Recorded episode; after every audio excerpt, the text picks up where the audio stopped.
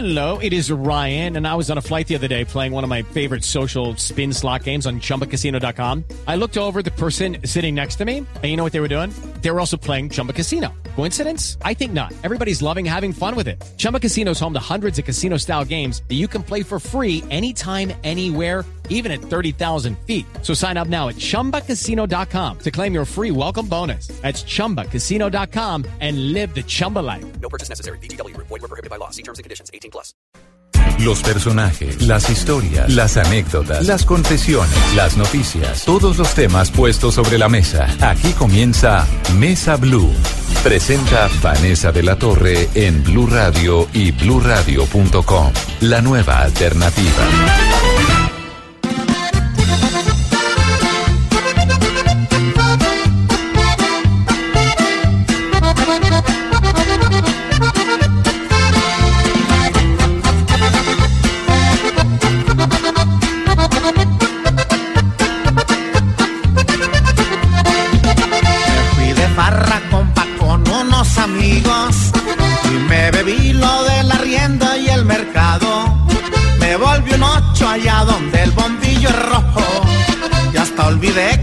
Pobre y asalariado.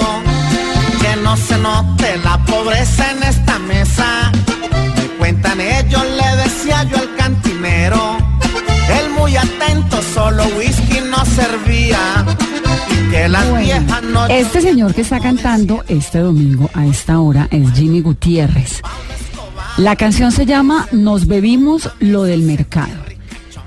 Y está en el libro Indignación de mi invitado del día de hoy. Voy a dejar los que traten de adivinar de quién se trata, los que no conocen el libro, no se van a imaginar de quién estoy hablando.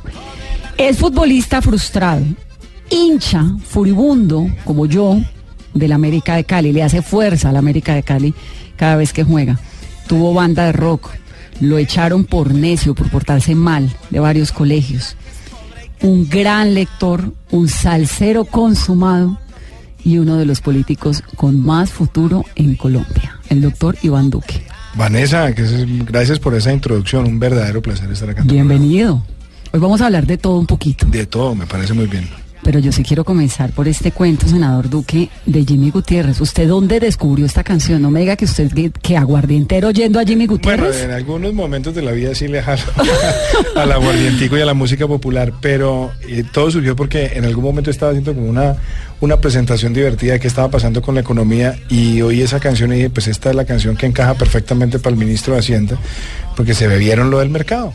Nos bebimos lo del mercado, así se llama Claro, la canción. Porque además la canción es de un señor que se va a la cantina, le acaban de pagar la quincena, se sintió rico, empezó a gastar, invitó a los amigos, se quedó sin cinco, llegó a la casa y no había plata para el mercado. Entonces le tocó después el regaño a la señora. Y lo mismo le pasó al gobierno y al ministro de Hacienda. Pero usted dónde estaba oyendo esta canción? Esa es el- Eh. la parte que no he podido entender. Bueno, no sé, yo creo que seguramente fue, se haber sido en alguna rumba, la verdad creo que fue en alguna rumba, y alguien me habló de Jimmy Gutiérrez por otra canción de él. Entonces me puse como a, como dicen ahora, a googlear y encontré una que llamaba Me bebí lo del mercado, y la verdad es que es demasiado divertida y explica demasiadas cosas de lo que se ha hecho y mal se ha hecho aquí con la economía.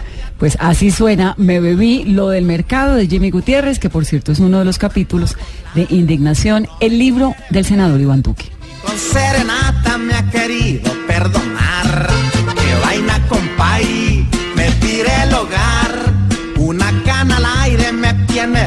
mal y me bebí.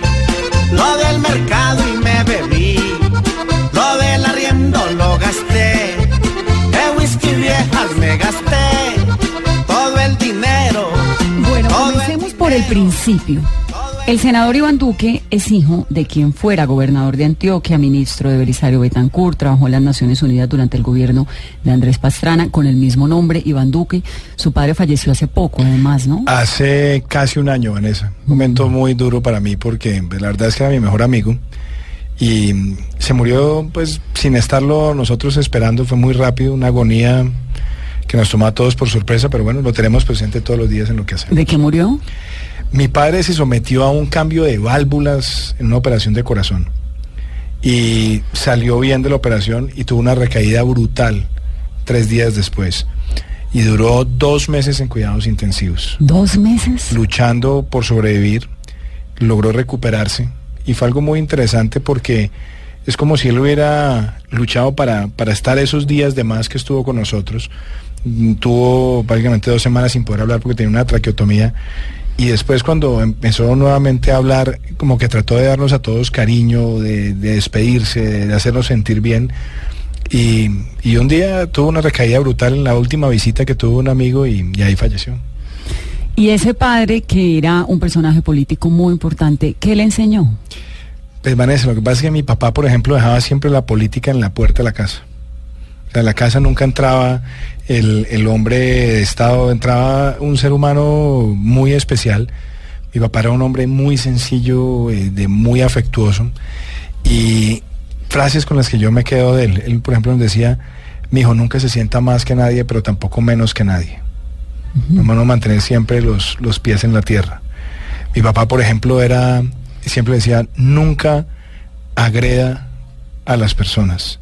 Mi papá era, hizo política y nunca hizo política con agresiones personales. Era un hombre de mucha conciliación.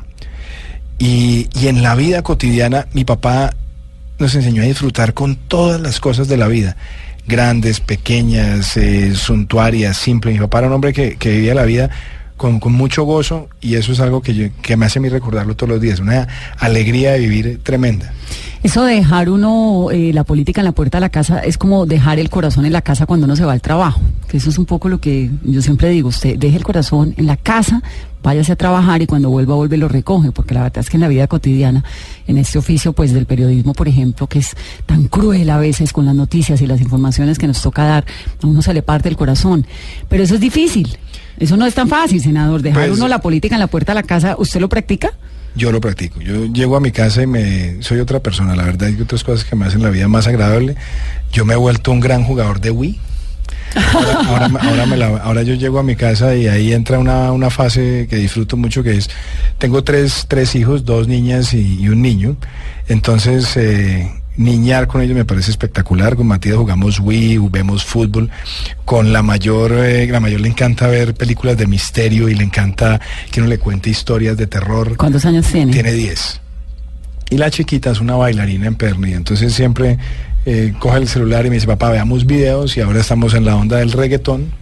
Entonces estoy tratando de volverme algo reggaetonero, Vanessa. Para poder acompañar a Eloísa, que es la Sí, hija porque pequeña. Eloísa ahora no hace sino ir a Wisin y Yandel y le gusta eh, Daddy Yankee. Bueno, Entonces te podrás imaginar lo que es esa parte de la vida. y con Matías, que es el niño de la casa, ¿va a fútbol? El año pasado, nunca lo había llevado al estadio, me dijo, papá, llévame a ver fútbol en persona. Entonces eh, nos tocó, creo que era la primera fecha del, del torneo y era Millos Once Caldas en el estadio y creo que éramos tres personas en el estadio, un amigo que invité a Matías y yo. ¿Y él a se Matías qué equipo le feliz. gusta? No, él- es que hay una cosa que está pasando que a veces me parece un poco triste y es que los niños de hoy son hinchas del Barça o del Real Madrid Sí. y ya no se emocionan con el fútbol local. Entonces yo hago todo lo posible por hablarle del América de Cali, pero ve la América comparado con el Barça, entonces le da hasta risa. entonces como que le dice a papá, no, no me haga ser hincha de un equipo tan malo. Lo que pasa es que hay, la y hay una, y hay una cosa muy chistosa, Vanessa, en el Wii uno puede jugar con equipos colombianos. ¿Y usted juega con el América? No, entonces él, él llegó y puso el Wii y mi papá, ¿con qué equipo vas a jugar?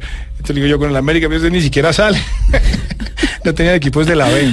Entonces, eh, pero ahí trato de hacer lo posible porque se vuelva algo americano en sus gustos futbolísticos. Lo que pasa- pernido el Barça. Senador, es que la vida le cobra a uno las cosas. ¿Qué hace? Usted le hizo a su papá una grande con el América de Cali.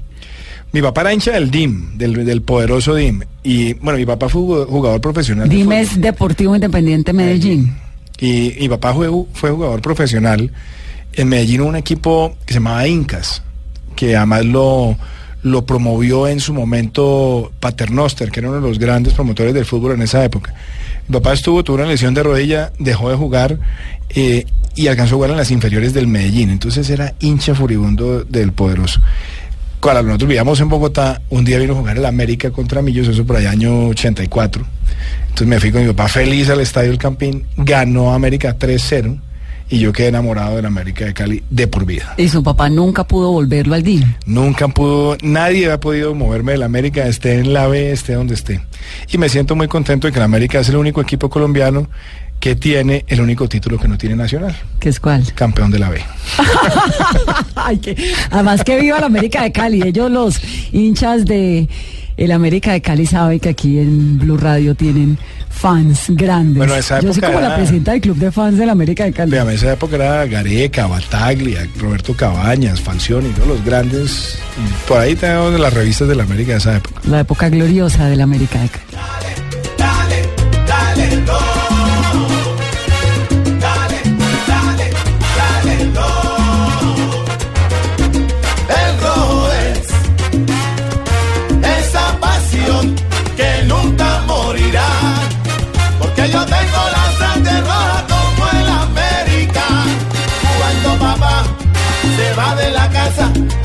Hijos se quedan. Desorden por aquí, desorden por allá. Senador Duque, hoy que lo vea a usted tan juiciosito, escribiendo libros, es un lector consumado, un señor con los pies en la tierra, no se imagina lo necio que era, y me lo contó antes de esa entrevista en el colegio. Ni yo tampoco me lo imaginaba, ¿era necio?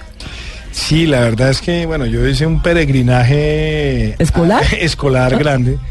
Yo estudié en el Montessori en Medellín, después en el San George, después en el Rochester y terminé en lo que se llama el Winston Salem. ¿Cuatro colegios? Cuatro colegios, sí. Mi pobre, mi pobre papá y mi mamá sufrían muchísimo con eso. Sobre todo los dos primeros fueron, fueron eh, muy traumáticos, porque nos llegamos de Medellín, entonces me metieron al San George, que es un gran colegio, pero que para un eh, muchachito rebelde y contestón era un lugar equivocado. Entonces salí del colegio al cabo de unos años y ahí entré al Rochester, colegio que adoro, que es mi colegio y ese es el colegio de que está en mi corazón. Y después terminé en el Winston Salem, que ya no existe. O sea que ya sobreviví al colegio, algo que nunca pensé que iba a ocurrir.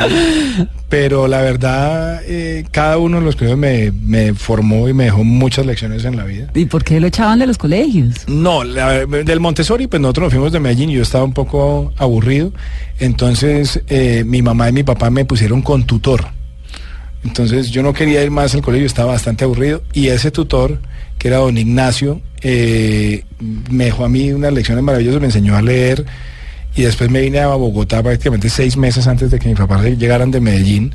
Entré al San George, al San, al San Jorge de Inglaterra, y ahí estuve hasta quinto de primaria. Ya en quinto de primaria no me aguantaron más.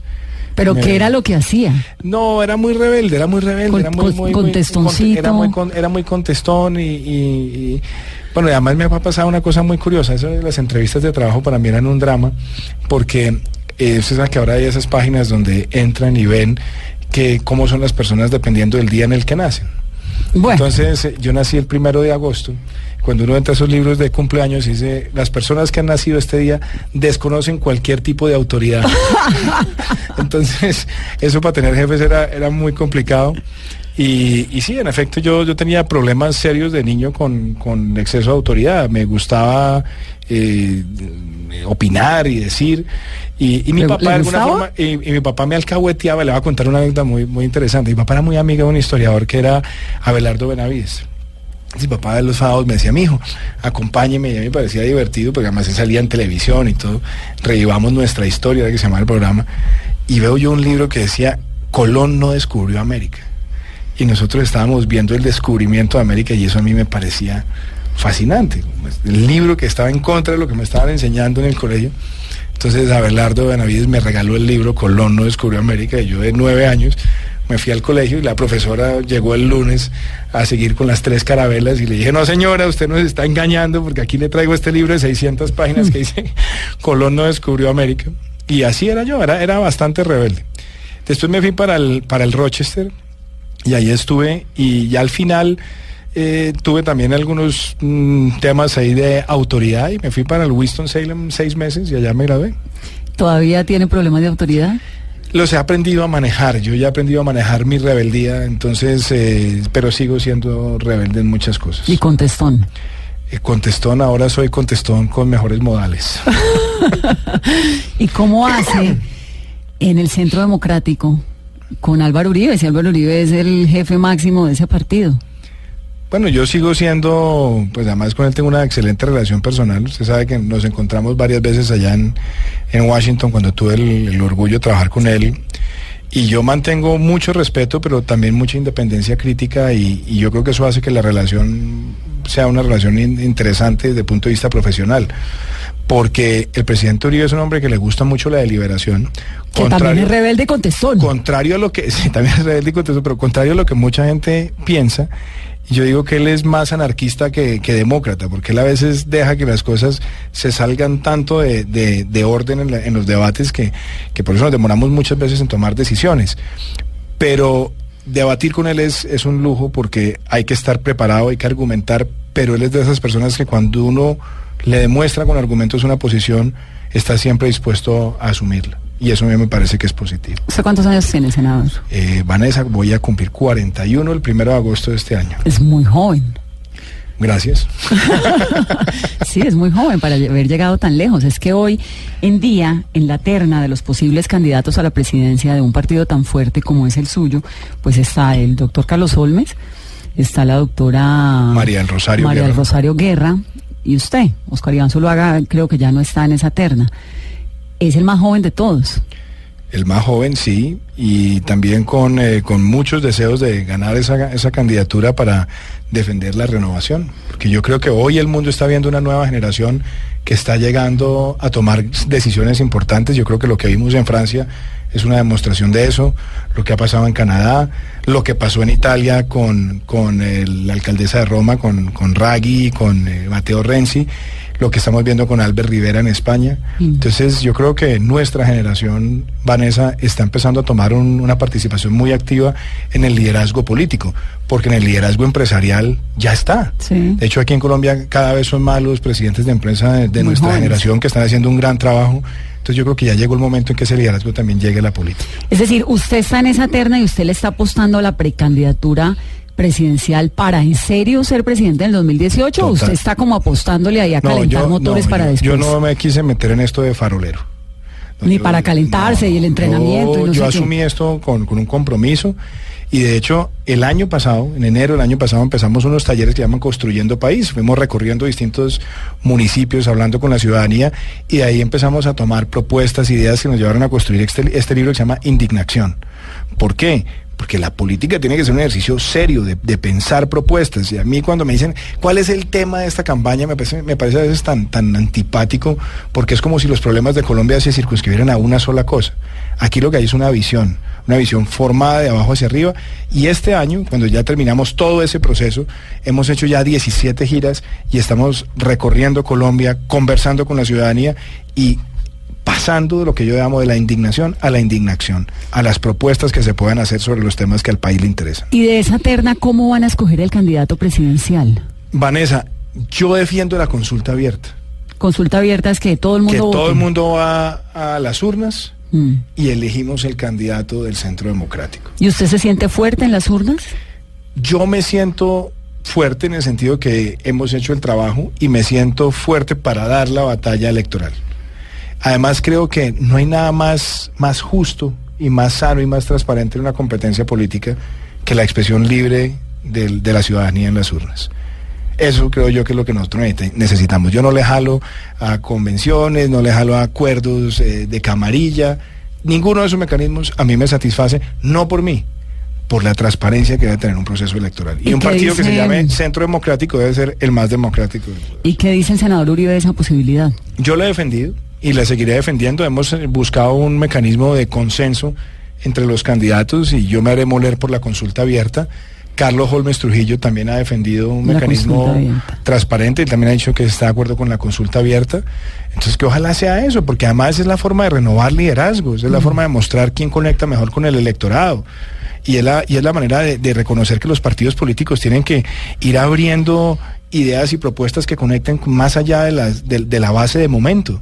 Y eso es lo que nosotros necesitamos para la próxima elección, que el candidato sea capaz de conectar con esa otra parte del país que no necesariamente hace parte de nuestra base, pero al mismo tiempo satisfacer a la base de un partido. Entonces, ese ejercicio a mí me parece que es lo mejor que podemos tener en un proceso democrático. Y si usted, digamos, llegara tan jovencito que es y tan ambicioso que es a la presidencia de la República, ¿usted sería rebelde y contestón con Álvaro Uribe o usted haría lo que Álvaro Uribe dijera en esa ver, presidencia? yo siempre he dicho que ni yo soy títere ni Uribe es titiritero. y yo creo que con él uno tiene que, que mantener siempre además una, una relación donde uno sea capaz de escucharlo y entender sus consejos, porque es una persona que ha gobernado bien a Colombia, es una persona que tiene una gran experiencia, es un hombre que conoce muy bien la realidad del país. Y yo no tengo esos complejos de inferioridad que han tenido otros que para no sentirse bajo la sombra, entonces lo que tienen que hacer es romper con, con, las ideas de él, ¿no? Yo las valoro, yo las entiendo, yo las respeto, también tengo las propias y me parece que, que lo que nosotros necesitamos hoy es renovar ese liderazgo, pero también tener la, la, humildad de reconocer que las personas que tienen experiencia deben aportar. O sea, yo sería bastante contento de poder contar con la opinión del presidente Uribe, como también seguramente lo haría con el presidente Pastrana, con quien tuve la oportunidad de trabajar y a quien le tengo también un gran aprecio, y, y con muchos otros líderes de, de, mi partido y de otros partidos que yo ¿Con sé el que pueden aportar. presidente Santos, por ejemplo? Yo tengo muchas diferencias con él, yo tengo muchas diferencias con él, yo creo que su gobierno ha sido un gobierno eh, que abandonó muchos temas, que se concentró en, en, el proceso con las FARC, un proceso que, ha sido muy mal planeado en su ejecución, que ha tenido muchísimas concesiones. Y bueno, yo creo que con el presidente Santos yo siempre tendré la, el espacio para conversar con sentido crítico, porque yo nunca he entrado al ataque personal con él, pero sí he sido un crítico eh, bastante constante con su administración. Más de 19 debates de control político le he hecho pero también reconozco que cuando las cosas se han hecho bien, no tengo ningún problema en respaldar esas iniciativas.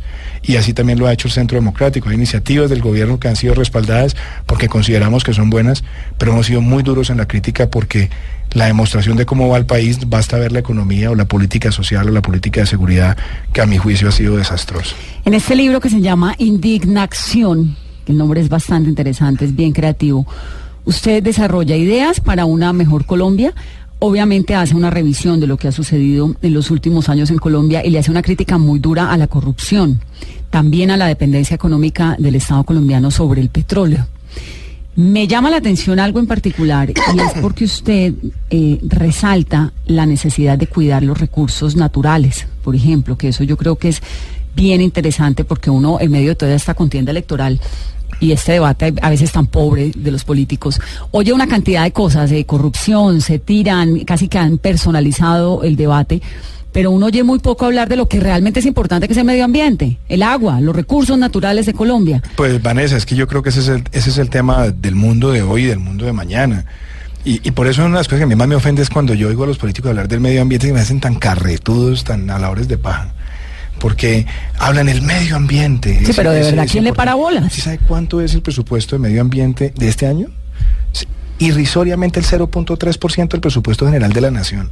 Mm. Y nosotros que estamos viendo, somos un país que tiene una gran biodiversidad, pues tenemos 164 especies en riesgo solamente en flora. Sí. Estamos viendo eh, cómo en los últimos 10 años la pérdida neta derivada de la destrucción del medio ambiente es casi 8% del PIB estamos viendo cómo de los, de los siete parques eh, naturales coralinos, tenemos solamente uno en condiciones óptimas según el IDEAM. Entonces, la discusión del medio ambiente es supremamente importante y por eso yo la he incorporado en mi visión de país de, de manera decidida. Yo creo que nosotros debemos tener una cátedra lo que llamo la, la, cátedra de cívica del siglo XXI, que también tiene que empertener por el tema de sostenibilidad, cómo vamos a reducir, cómo vamos a reciclar, cómo podemos transformar, cómo somos menos intensivos en nuestra huella de carbono, cómo tenemos más amor por la biodiversidad, cómo podemos aforestar, reforestar porque esa cultura es lo que va a determinar el tipo de ciudadanos que tengamos hacia el futuro, el uso de transporte bueno, sostenible. Y el tipo de país en el que vamos a vivir, claro. si es que no lo vamos a consumir es que todo es, y a llenar de y, y ese minería de, y de petróleo. Y ese factor de calidad de vida. Entonces, para mí el medio ambiente está ahí y eso también implica que hablemos de animales y que hablemos de la protección de los animales en la sociedad sin, sin ideologismos y sin sectarismos, pero hay que incorporar eso en el tipo de ciudadanos que queremos.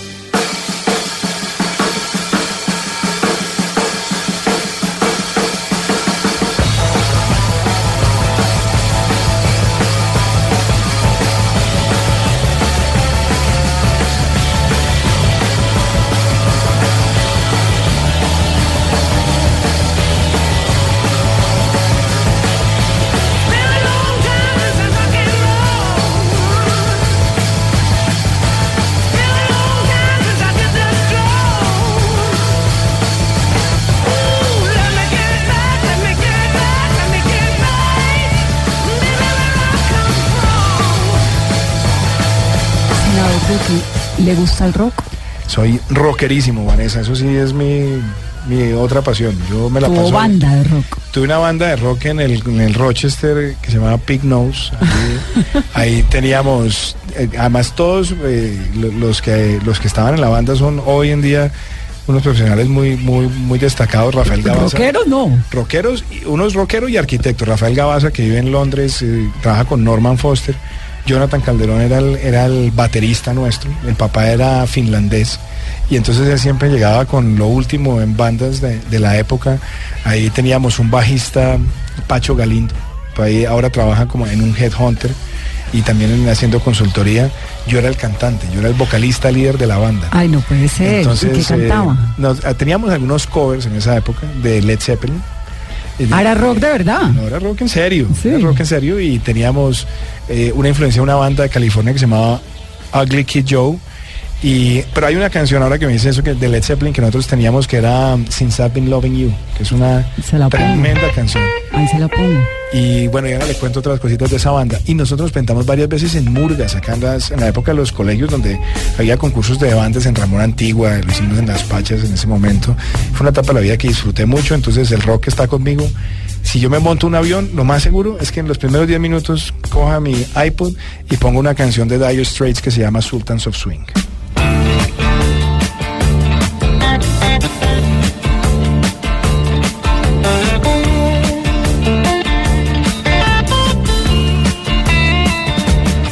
You get a shiver in the dark, it's raining in the park, but meantime. Sound of the river, you everything. A band is Dixie, double fall time. ¿Cómo es la historia de esa banda? ¿La comenzó cuando tenía cuántos años? Yo tenía 16 años y la historia de esa banda es muy chistosa porque en esa época yo estaba con la moda de la trova cubana. Entonces yo me pasaba, me la pasaba cantando Silvio Rodríguez y Pablo Milanés. Ah, pero Eh, hizo un cambio suavecito. Sí, bueno, es que la, la música tiene esa, tiene esa, esa ventaja, ¿no? Como la política. Pasé de la música castrochavista al rock. Ah, ya le encontré el corazón castrochavista, senador ent- entonces, entonces, entonces, no, yo siempre digo eso para burlarme, pues, pues uno tiene que tener capacidad de burlarse de sí mismo. Entonces, eh, en esa época yo estaba dedicado a eso y había una profesora nuestra llamada Katana Bravo Malo que me influenció para siempre mi amor por la música y me dice un día, oiga, estos locos están buscando un cantante para la banda. Entonces, a mí me generaban sospechas y yo les generaba sospechas a ellos, pero como un tipo que canta Silvio Rodríguez va a venir a cantar aquí rock. Led Zeppelin. Y entonces empezamos con algunas canciones y la verdad es que lo disfrutamos muchísimo y no pierdo las ganas de cantar, de hecho de pronto le suelto una primicia. Eh, hay un cantante... No, no, hay- así que va a lanzar disco. hay un- no, ya hay lanzó libro. Hay un cantante eh, de pop que se llama Fernand Goitier, que, es, que está teniendo una carrera brillante en los Estados Unidos y, me ha invitado para que cantemos una canción juntos en una producción. Entonces será la primera vez que vuelvo no, a cantar no. después de 20 años. No, no puedo. No, esto sí me, parecería ya demasiado, porque lo del libro lo entiendo, pero se va a lanzar a cantar. Bueno, usted, bueno, uno a veces puede hacer uno cosas atrevidas y, y, y- y Fernan es un tipo muy bueno y entonces quiere que hagamos una canción juntos eh, que tiene mucho que ver con cosas que vendrán a futuro.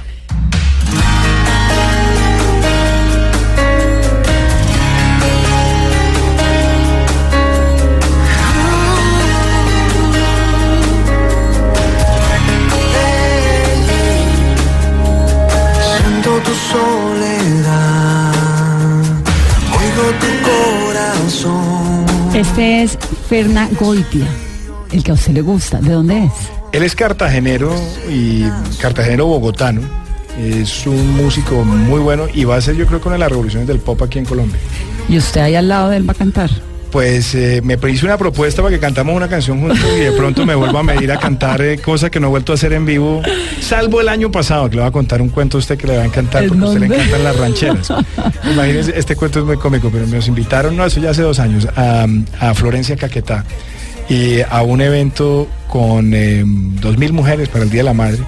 Yo iba con la senadora Paloma Valencia y entonces eh, uno de los que estaba amenizando el evento cogió el micrófono y dice, senadora, a mí me han dicho que usted es una, a usted le encanta declamar poesía. Entonces le dio el micrófono y Paloma, que sabe dos mil poemas de memoria, empezó a declamar poesía. Entonces muchos aplausos. Y me miró con una cara este pobre senador, me dijo, senador, ¿y usted qué ¿Y usted talento, usted qué talento tiene? Y entonces le dije, bueno, hágame un favor y me pone ahí Mujeres Divinas de Vicente Fernández.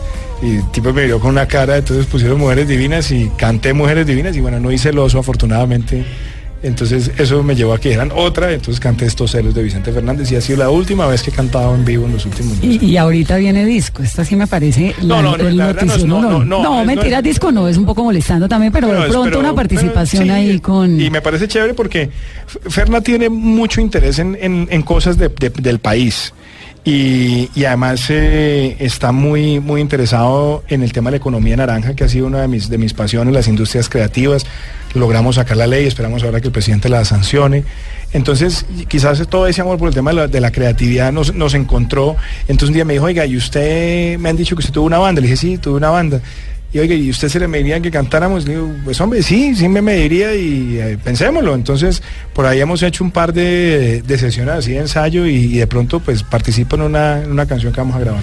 Senador, la banda estuvo desde que usted tenía 16 años hasta los que Hasta los casi 19, casi 19, sí. tres años. ¿Y por qué se acabó? Porque se acabó el colegio. Porque Eh, se, acabó, se acabó el colegio, cada uno cogió su rumbo y, y entonces eh, ya el tiempo de ensayar no era lo mismo. A veces muchas de esas cosas también llegan por, por emociones de momento y nosotros estábamos en ese, eh, disfrutando mucho lo que estábamos haciendo. Después cada uno empezó a tomar intereses distintos o musicales o profesionales, otros se fueron. Y bueno, nos quedamos, eh, nos quedamos con la banda. Hoy tenemos una amistad muy, muy agradable y cuando nos vemos siempre decimos, oiga, qué bueno fuera. Pero usted no quiso ser tocar". cantante de profesión.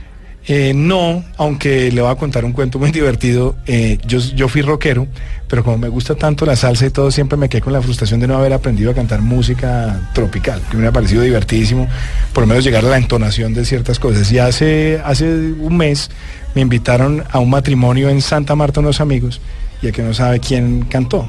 ¿Quién? Sergio Vargas. Así Y usted que- ahí al lado de la yo le- ventanita, yo le- yo le decía a mi- yo le- dejaste. y yo le decía a mi esposa bailando, no puede ser, yo siempre hubiera querido por lo menos aprender a cantar esto porque pues, me gusta la rumba y el merengue y la salsa para mí son, son Claves. parte de mi vida, sí. Bueno, no cantó La Ventanita como Sergio Vargas, pero en estos días sí se cantó esto de Vicente Fernández.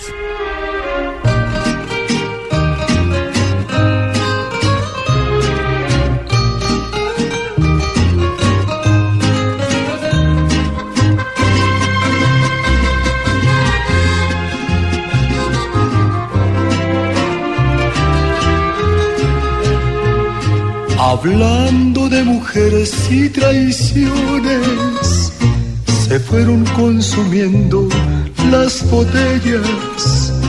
Pidieron que cantara mis canciones y yo canté unas dos en contra de ellas. Necio en el colegio, futbolista frustrado, hincha del América de Cali, tuvo banda de rock.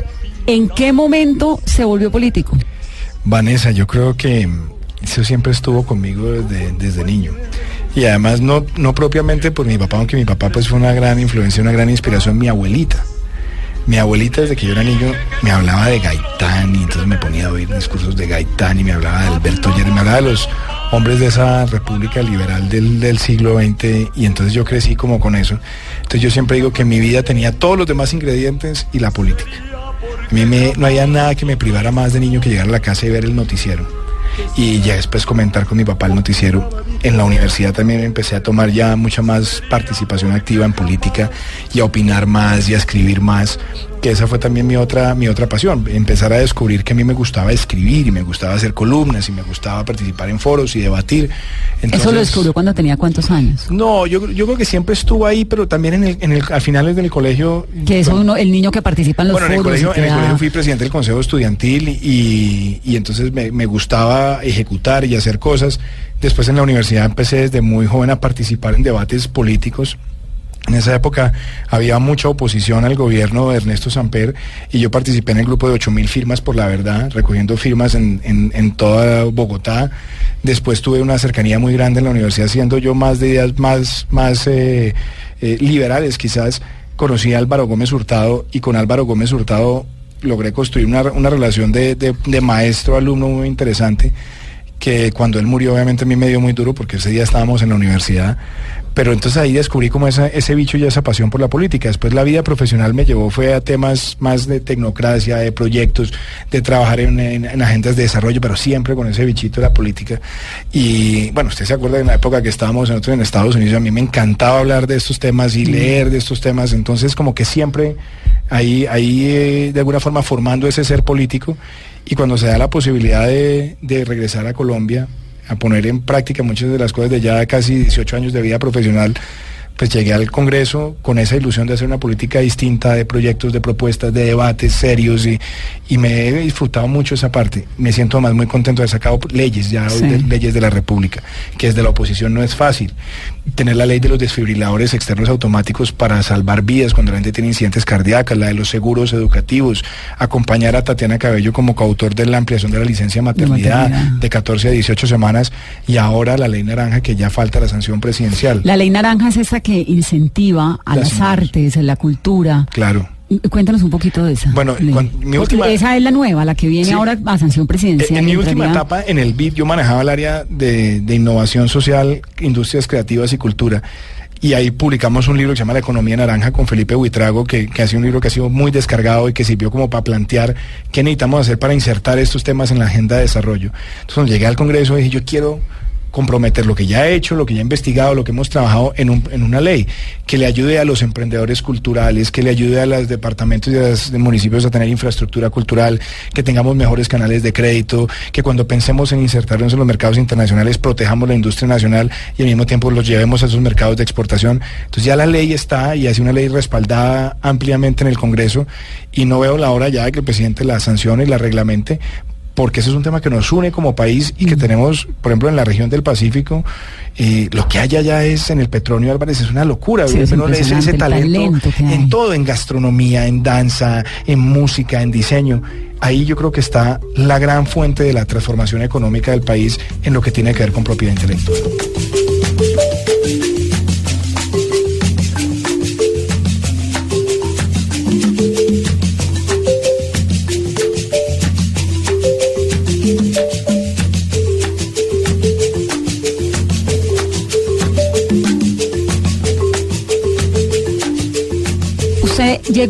De Estados Unidos, de estar en el Banco Interamericano de Desarrollo, de hacer sus maestrías, de todo esto al Senado. Entra en el Senado en el 2014 y la verdad es que es una carrera corta, digamos, acá en el legislativo en Colombia.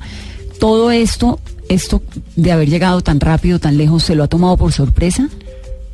A ver, yo creo que yo he trabajado muy intensamente desde que llegué al Congreso, porque de alguna manera, Vanessa, yo, yo quería como, como desfogar toda una serie de experiencias en este trabajo legislativo.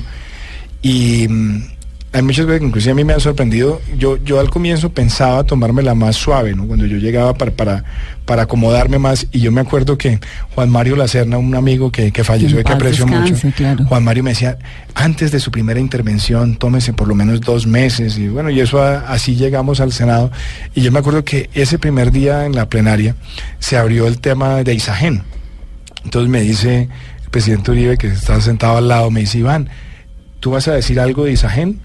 Y le dije, sí, sí, presidente, sí, pero, pero me va a tomar un par de En un meses". mes. No, no, no, no, hermano, aquí ya, Ya. ya está donde está. Y yo me acuerdo que me aventé, me levanté la mano y hice mi primera intervención, salió bien y como que uno se va cogiendo confianza y va entendiendo que pues uno tiene que entrar a actuar con lo que uno, con lo que uno tiene. Y, yo creo que me ha servido mucho también el haber conocido a muchas personas de la clase política en mi etapa anterior en el BID. Entonces tenía amigos y gente con la que había respeto, entonces me fueron ayudando a cómo llevar un proyecto adelante. Entonces han sido tres años de trabajo muy intenso y, me han llenado a mí de, ¿cómo era? de gratitud con la vida, de haber podido llevar mucha de esa experiencia laboral, conmigo más de 18 años trabajando en desarrollo y en economía, al Congreso y hacerlo bien al servicio del país. Y ve uno en este ambiente político que se está viviendo en Colombia, pues un debate, lo que comentábamos ahora hace unos momentos, demasiado personalizado, digamos, ve uno en el santismo, estas peleas con el uribismo, estas peleas entre Petro y Peñalosa, digamos, no hay como un proyecto de construcción de país de todos los grupos políticos unidos, sino cada uno como peleando por sus propios intereses. Pero al margen de todo esto, lo que uno encuentra, senador Duque, la verdad, usted se ha, como dijo ahora, limitado de las agresiones, de mantenerse como un poco al tanto, de no meterse en esas agresiones. ¿Usted cree que la contienda electoral que se viene, en la cual usted va a estar pues jugando un papel muy importante, va a estar marcada por ese ritmo político? Ojalá que no.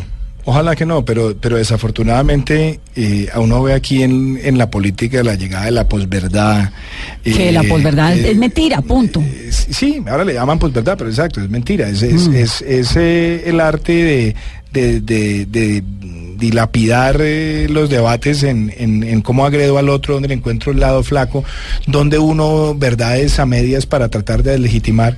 A mí eso no me gusta. Yo siempre he hecho críticas duras, pero trato que en la otra mano esté la propuesta. Y yo creo que es lo que el país espera hoy. Y, y yo creo que el electorado cada vez está pidiendo mucho más la calidad en la discusión. Yo ¿Sí? yo lo siento, aunque debo decir, ah, debo decir, las redes sociales también terminan siendo muchas veces contaminadas por esos lenguajes eh, polarizadores y esos lenguajes agresivos. A ver, yo, yo, yo creo que hoy hay que superar eso. Y lo mejor es que deberíamos hacer un pacto entre todos los que estamos aspirando para decir, vea, démosle al país una campaña de ideas, de propuestas. Bueno, pero ¿cómo le pide uno al país una campaña de ideas desde un partido que recibe, por ejemplo, eh, no sé, al ex procurador Alejandro Ordóñez?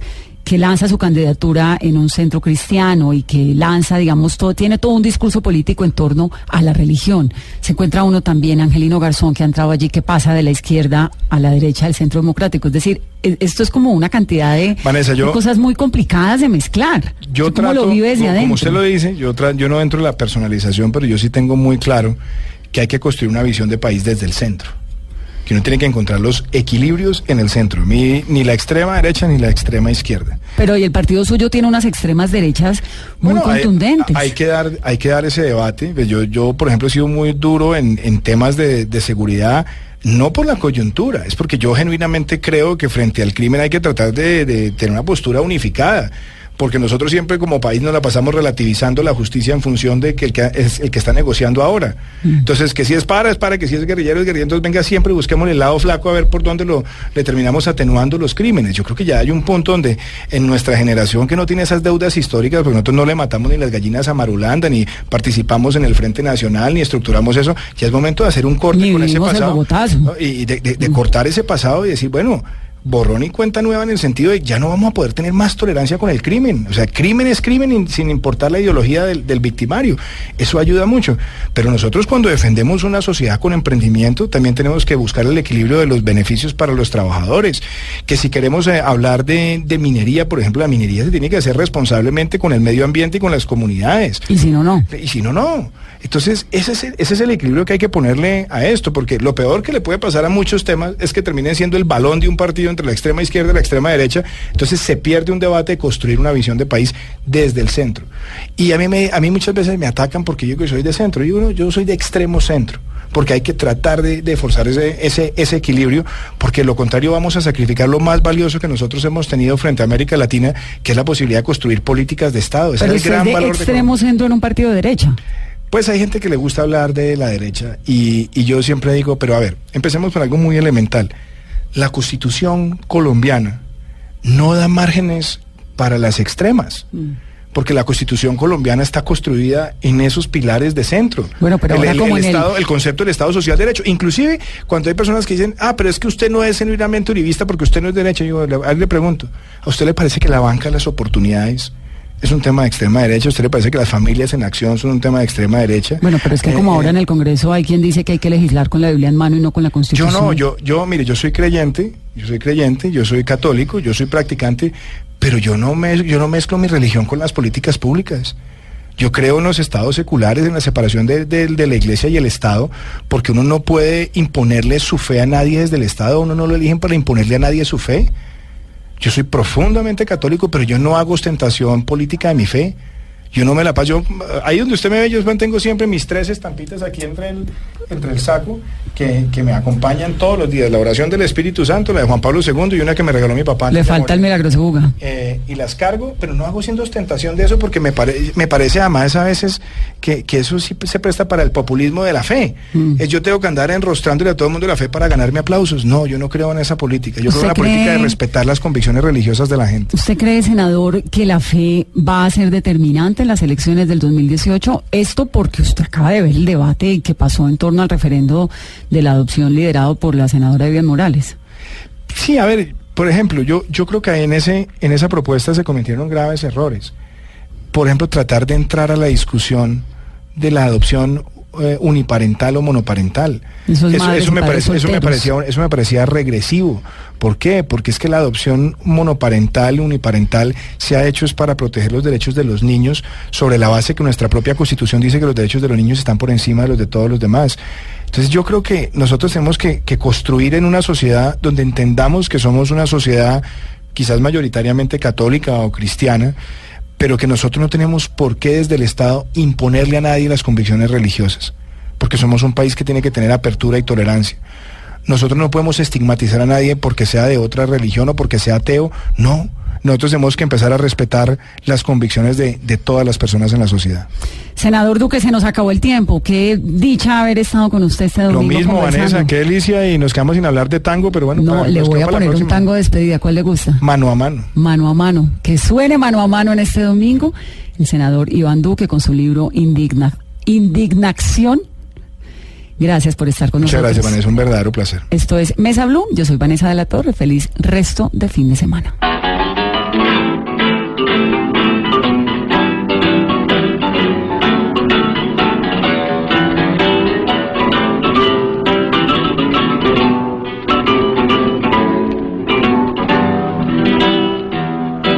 Rechiflao en mi tristeza, te evoco y veo que has sido en mi pobre vida paria solo una buena mujer. Tu presencia de bacana puso calor en mi nido, fuiste buena, consecuente y yo sé que me has querido, como no quisiste a nadie, como no podrás querer. Se dio el juego de remanche cuando vos pobre percanta gambeteabas la pobreza en la casa de pensión. Hoy sos toda una bacana, la vida te ríe y canta, los morlacos del otario los tirás a la marchanta, como juega el gato maula con el mísero ratón.